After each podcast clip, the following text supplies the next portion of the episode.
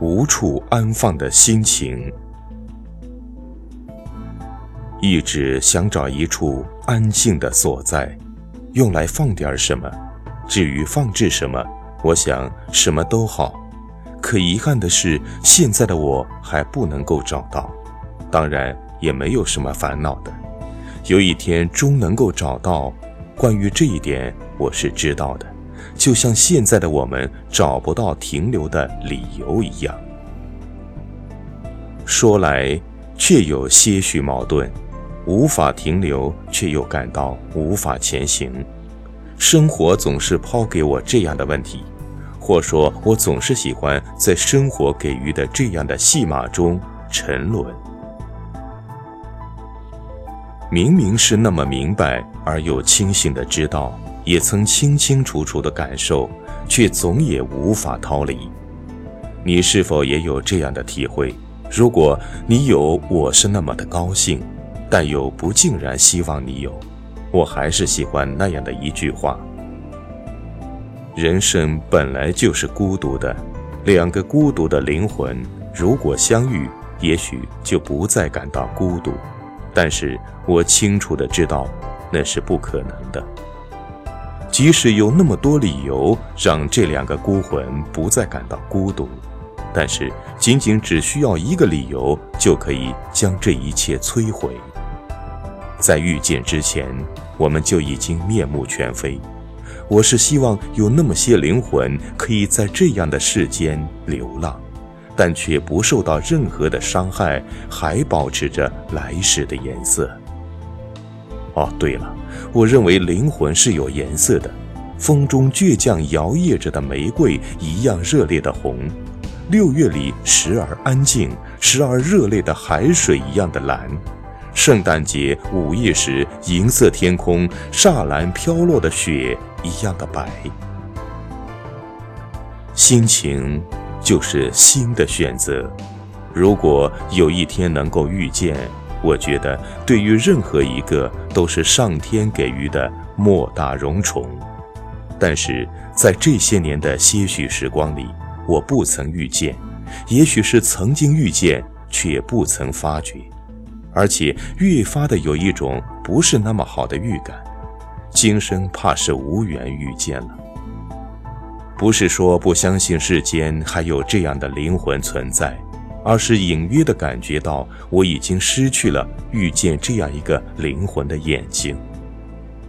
也许是某个不知道的时间，或是不经意的地点，就那样毫无防备的丢失了，再也找不回来了。你说满眼的夜色，又怎么会看见阳光呢？我想这也是我无法找到一个安静的所在原因吧。同时，我也发现了另一个原因：生活是我调皮的孩子，他不厌其烦地逗弄着我，我却无法将他舍弃，至少在我感觉还能够抓住的时候。但是，我是那么清楚的知道，当我长到一定年龄的时候，终于再也抓不住他。如果他再那么狠心一点或许就连那些些许的背影也无法窥见。有那么一段时间，我会笑着原谅，原谅生活的恶作剧，或是说给一个机会原谅自己。因为每一次的恶作剧，在我选择这样生活的时候就注定了，而且有很多的时候，我会选择相信，种种，仅仅是一次次的恶作剧。况且，我总无法忽视生活在犯错以后露出的那个充满歉意的表情，它终是让我看到些许的希望，于是无法自拔地等待下一次的到来。生活是我的孩子，我引导着他的成长，同时又承受着他的成长给我们带来的一切，或是欣喜的，或是沮丧的，或是平静的，无论如何都要承受的。孩子在父母的眼中永远是长不大的，所以我总是在很久很久之后，很多很多之后，还是会选择继续引导生活。至少到目前为止是这样的。直到有一天，生活再也受不了我的唠叨，我也就彻底失去了生活，生活也就远离了我。或者说是，他也许会在另一个地方有新的开始，但属于我的终于是，我想要回忆也无法回忆，支离破碎。我希望这只我小小的心情带来的小小的不安。你说，如果我潜心的祷告，祷告这一天能够晚点到来，上天能不能听见呢？越想越不能释怀。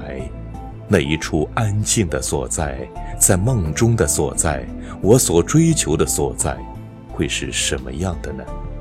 细想想，竟从来没有仔细的描摹过，想象的仅仅是比自己真实的所在的感觉更好些。我想，我是真的有一点厌倦现在了吧？不知幸与不幸的是，一些根深蒂固的。告诉我，我本不能讨厌的，所以，我现在所能遗憾的，仅仅是不小心走失了的，再也不能够完整。我遗憾我所珍视的，再也不能够完整。向来不是什么悲观主义者，所以常常祝愿，或者说是祈祷，如果生活给予的一切，我无法回避。那么，请尽量的让这一切慢一点儿。我清楚的知道自己不是那种越激越勇的人。我习惯了用一段不在意的时间来安抚自己的心情，仅仅是心情。记忆中是有的这样的时间。